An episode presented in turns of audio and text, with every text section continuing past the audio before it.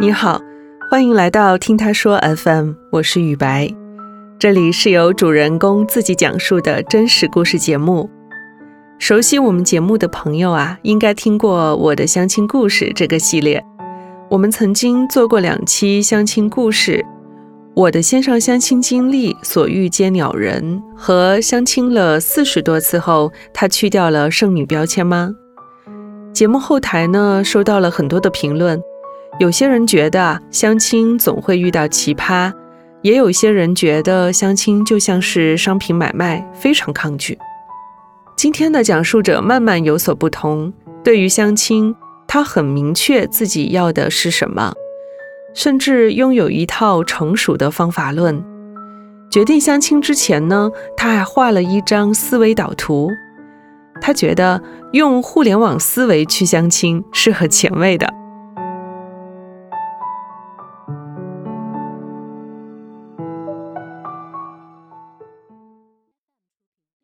我叫曼曼，是八零后，大学毕业第十年，一直在深圳。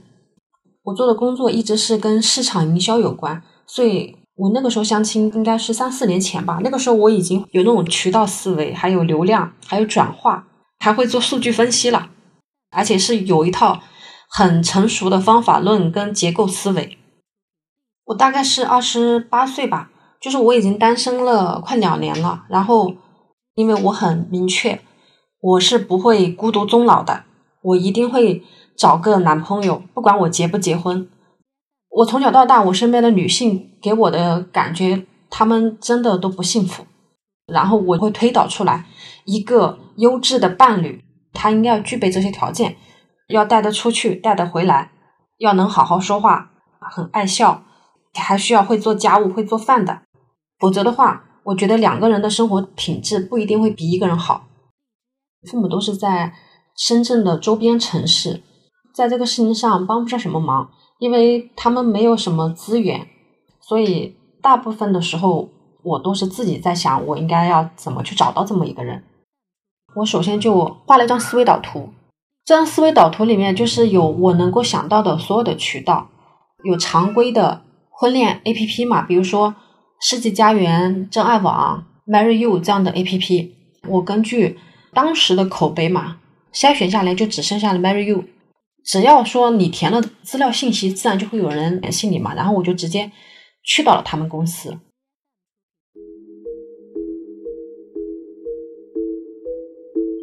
那天接待我的是一个快四十岁的中年男性，然后他问你的情况，包括兴趣爱好。平时的一些生活圈子什么的，他了解你的情况之后，他才会来了解你之前的情感经历吧。然后讲到会员费这一块的时候，他说：“那我们现在我们这个 A P P 里面有海量的优质男性资源，你想不想要？那如果你想要八千八的会员费，我的反应就是我需要回去考虑。我回去之后，我就下载了他的 A P P，然后。他的 A P P 是需要交会费的，二十块钱一个月，我是很认同的，因为我不希望就是在一个 A P P 上大家都是零门槛的，我觉得零门槛其实会导致一个问题，就是这个 A P P 上的人群会良莠不齐的。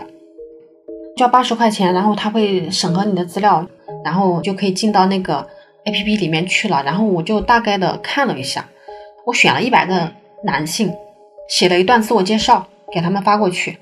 因为我想测试一下这个 A P P 的活跃度，这一百个男人其实都是我经过初步的筛选的，就是他在学历上、身高、工作啊、兴趣爱好、长相都是符合我一些基本的标准的。我给他们发了消息之后，我是能够看到这一百个人过去二十四小时之后有多少人阅读了我的消息，有多少人回复我的消息，还有有几个人可能是直接骂我的。我记得有一个男人是这么说我的：群发的做法。有点 low，他的客户基数并不会很大。二十四小时之后，一百个人里面都没有达到百分之三十的个阅读量的话，那就说明这个 A P P 上有些人注册了，但是他已经不看的那种。经过测试之后，我觉得八千块钱交的必要性没有太大，我就很主动的跟那个红娘去说了，我我觉得目前的活跃度我并不是很满意，目前的客户基数我觉得可能也偏少，对我来说八千块钱并不划算。然后他也不会想着再去各种说服你。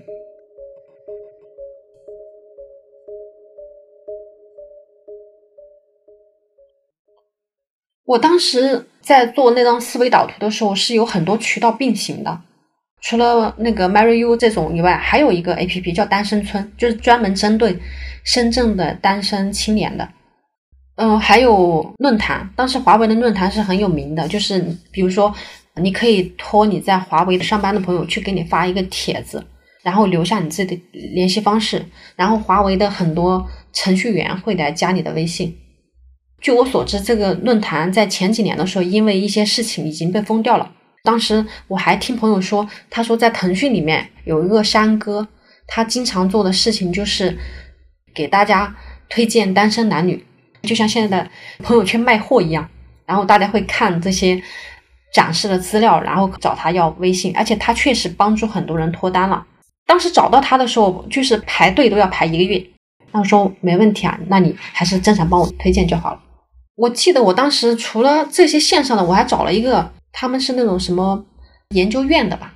我跟他其实以前只是在一个读书群里面，我们俩没有见过面，因为我在群里面说我在打听一些事情，然后他就说啊，你是想找男朋友吗？我刚好是一个。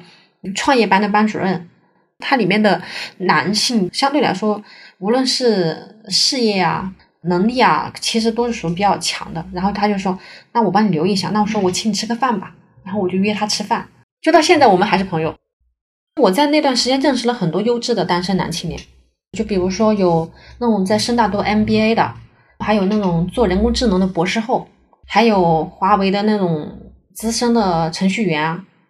我们也会约出来吃个饭，打个羽毛球，看一个什么展览呀，然后出去喝个茶什么的。有一些可能是我不太愿意跟对方继续，但是也有一些可能不太想跟我继续，或者有一些是那种拖拖拉拉的，然后也没有什么特别好的互动，就不了了之了。可能很多人会觉得自己太主动了，会让别人觉得他目的性很强，心机很强。但是我觉得。一个人目的强、有目标感、有心机，他其实会帮助他少走很多弯路。非常的意外，差不多有个十个月的样子吧。我妹妹的这个婆婆，我也只是见过一次面，很偶然的机会就见到她，但是我会主动去跟她打招呼。然后就是因为我去主动跟人家打招呼了之后，人家可能会留意到我，像这种大妈大姐，可能就会去问我妈。这个女孩子有没有男朋友呀？嫁到哪里了呀？然后我妈就说我还单着，然后她就想起她发小家有个儿子也单着，觉得要推荐我俩加个微信认识一下吧。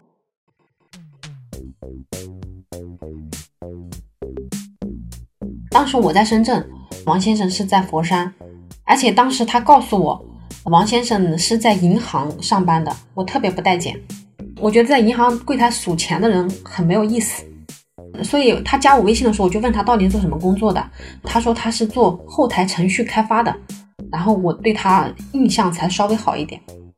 我很介意姐弟恋，就加微信之后就问他年龄了，发现是小了三岁。那加了微信那也没办法呀，那聊。我自己一直是那种很强势型的。我说先看个照片，我心里面是这么想的。如果真的是不太过眼的话，就不要浪费表情。他立马就发来了，他就跑到某个洗手间的门口，然后拍了张照片，然后下面有个很大的水印，写着美图秀秀。我说为什么你不把水印去掉了？他说我第一次用美图秀秀，我不知道怎么去。我觉得他特别实诚，就起码长得还过得去吧，然后工作我也觉得还 OK。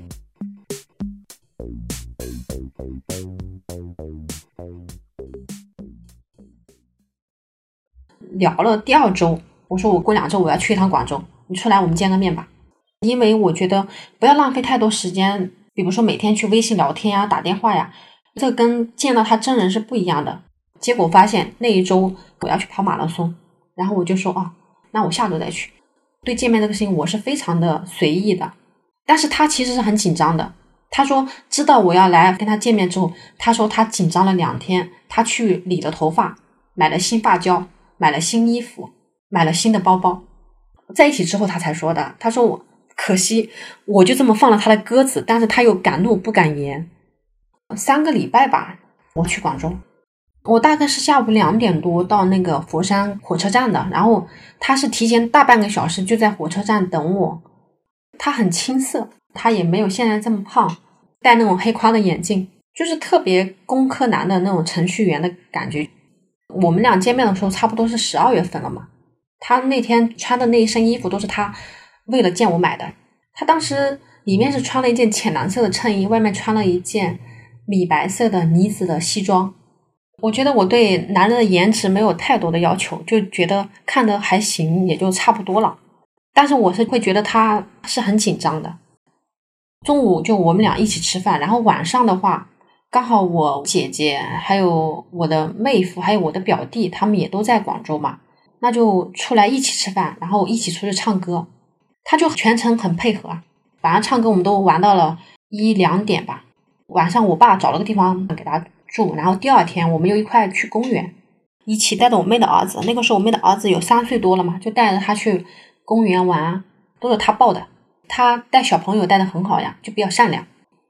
我觉得他是可以继续了解的，比较诚实，比较憨厚吧。之后我就把 A P P 给卸载了，因为我会有那种感觉吧，就比如说我接下来我周末可能都会跟他在一起。如果说我我的手机无意中被他看到还有什么相亲的 A P P，我会认为这对别人是有伤害的。后来周末的话，他有空他就会来深圳看我。一起出去玩，然后一起参加一些活动啊什么的，大部分时候我们都还挺默契的。记得有个事情吧，就是大概我们俩认识了两个月之后，应该是我爸还是我妈快生日了，然后我又去广州了。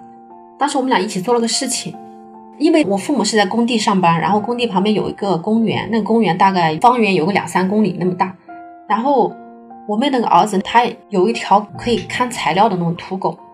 大概在一个月之前，被他带到公园里面去就不见了。狗丢了之后，他应该是难过的，但是他的狗不见了，家里面人也没有去帮他找。等到我去广州的时候，我就说：“那我明天带你去找你的狗。”就是我说我要去找狗的时候，叫他一起来的时候，他没有说什么，比如他不会说：“这还能找到吗？”嗯，这不是浪费时间吗？他没有说，也没有问，他就说：“那找狗，那我们三个人一起去找狗。”找了一上午的狗。那个小朋友还到处去叫那个狗的名字。其实我做这个事情是因为我觉得要给小朋友一个仪式感，就是他的狗丢了，他要去找，他哪怕找不到，他也知道他找过了。我在和他一起找狗的时候，我觉得他是一个共情能力很强的人。跟他在一起，你会觉得比较舒服的是，你做什么事情，他都能够理解你，而且他能够支持你。那一次之后，我觉得他是一个。可以，就是跟他结伴同行的人。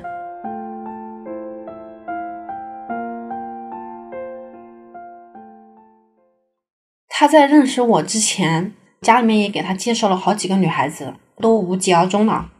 然后他自己去花了快五千块钱报了个班，专门教直男怎么谈恋爱的。大概是我们在一起两三个月之后，我去他家发现的。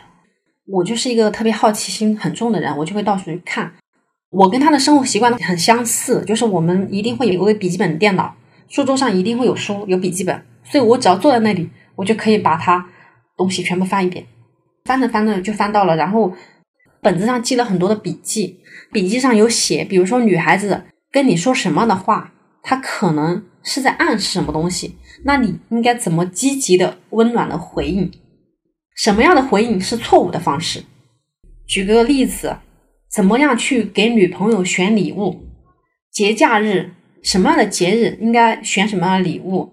然后，比如说什么样的话，女孩子听了会生气，你不能讲。就是这些，在他们的线上语音课里面都会讲。他那个课程还会配一个教材，越往后面上其实是有点偏 PUA 的，包括它里面的那些撩妹技巧什么的，可能有一些会把人带偏。他记录的东西。都相对来说是比较正面的吧。然后我认识他的时候，他那课已经上完了。我当时是会觉得他是一个很愿意学习的人，我觉得这一点很重要。我就说：“哎呀，原来你当时还特意为了谈恋爱去上了这么一门课，还花了你半个月的薪水。”要不然你都找不到女朋友。他会很害羞，他他对这个事情，他认为不希望让别人知道。可能现在觉得无所谓了，都已经过去这么多年了。第二年过了年之后，我就说我想买房，然后首付付个三十多万，我也没那么多钱。我既然跟他讲了，这也算是暗示了吧？他真的是给我凑钱了，而且房子，因为他是不具备深圳买房的资格的，所以房子只能写在我名下。在那个时候，我会觉得他是在很想帮我实现一个心愿。买房这个事情，只是让我们在那段时间去共同做了一件相对来说有一定难度，也有点艰巨的事情，会让我们感情会升温，然后会加速我们对这个感情的认可。一定要好好的谈钱，谈钱的话，能够看到对方的金钱观、价值观。还有就是他对你们关系的一种认可，就是一句老话，就是一个男人不舍得给你买糖，一定不会给你买房的。这几年下来吧，我们其实大部分时候都挺融洽的，因为我是那种从小就活得很沉重，也很容易不快乐的人。我每天早上起床来都有起床气，不想说话。然后他每天在煮面条的时候唱歌，刷牙的时候也唱歌。我就觉得他这个人，为什么你这么快乐呢？你这么容易快乐呢？我都觉得我不好意思上了，生活会觉得阳光一点。还有就是好好说话这个问题，我以前是没有意识到的，因为我们家人都不太能好好说话，尤其是我爸，我跟我爸特别像，有时候就是说话很极端，也很尖刻。我们在一起这三四年，我们没有出过很大的问题，大部分时候是他在让着我，就比如说。我跟他说：“我说你父母这么做事真的很奇怪。但凡是如果他怼我一句说他们有什么好奇怪的呀？你凭什么这么说啊？那我觉得我们俩就会拍桌子。他的下一句话，你猜他会怎么说？他说：那你希望他们下次应该怎么做呢？我就想一下，我的真实需求是什么？我希望得到一个什么样的反馈什么的，我就偃旗息鼓了。”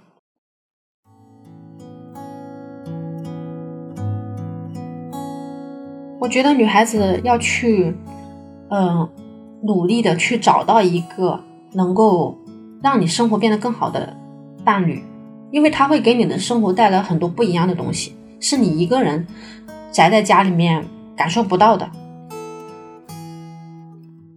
相亲这个事情，它没有那么俗气，没有那么土，但是也绝对没有那么浪漫，也没有那么理想化，它就是一个生活里面。一个很普通的一个事情，你需要有好的态度，而且要自己去想办法、找方法、找技巧。这个事情是选择大于努力的，而不是在后期感情的经营上多花心思。你就应该多找一些渠道，多认识一些优质的男性，然后去里面选择可能让你相处起来最舒服的。我觉得这样的话，婚姻生活可能会轻松一点。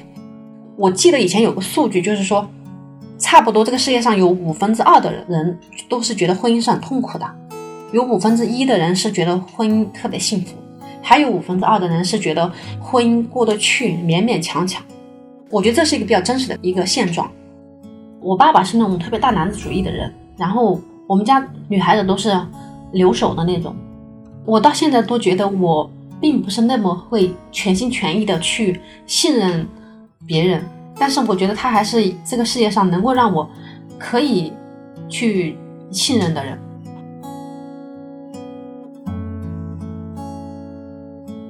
对于恋爱，你是否会选择相亲这种方式呢？你自己或身边的朋友又有什么样的相亲故事呢？欢迎在我们的评论区留言。你现在正在收听的是真人故事节目《听他说 FM》，我是主播雨白。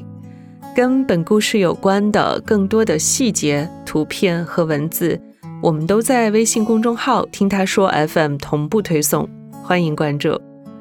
如果你想分享你的故事，或是倾诉你的困惑，请跟我们联系。愿你的每个心声都有人倾听，每个故事都有回音。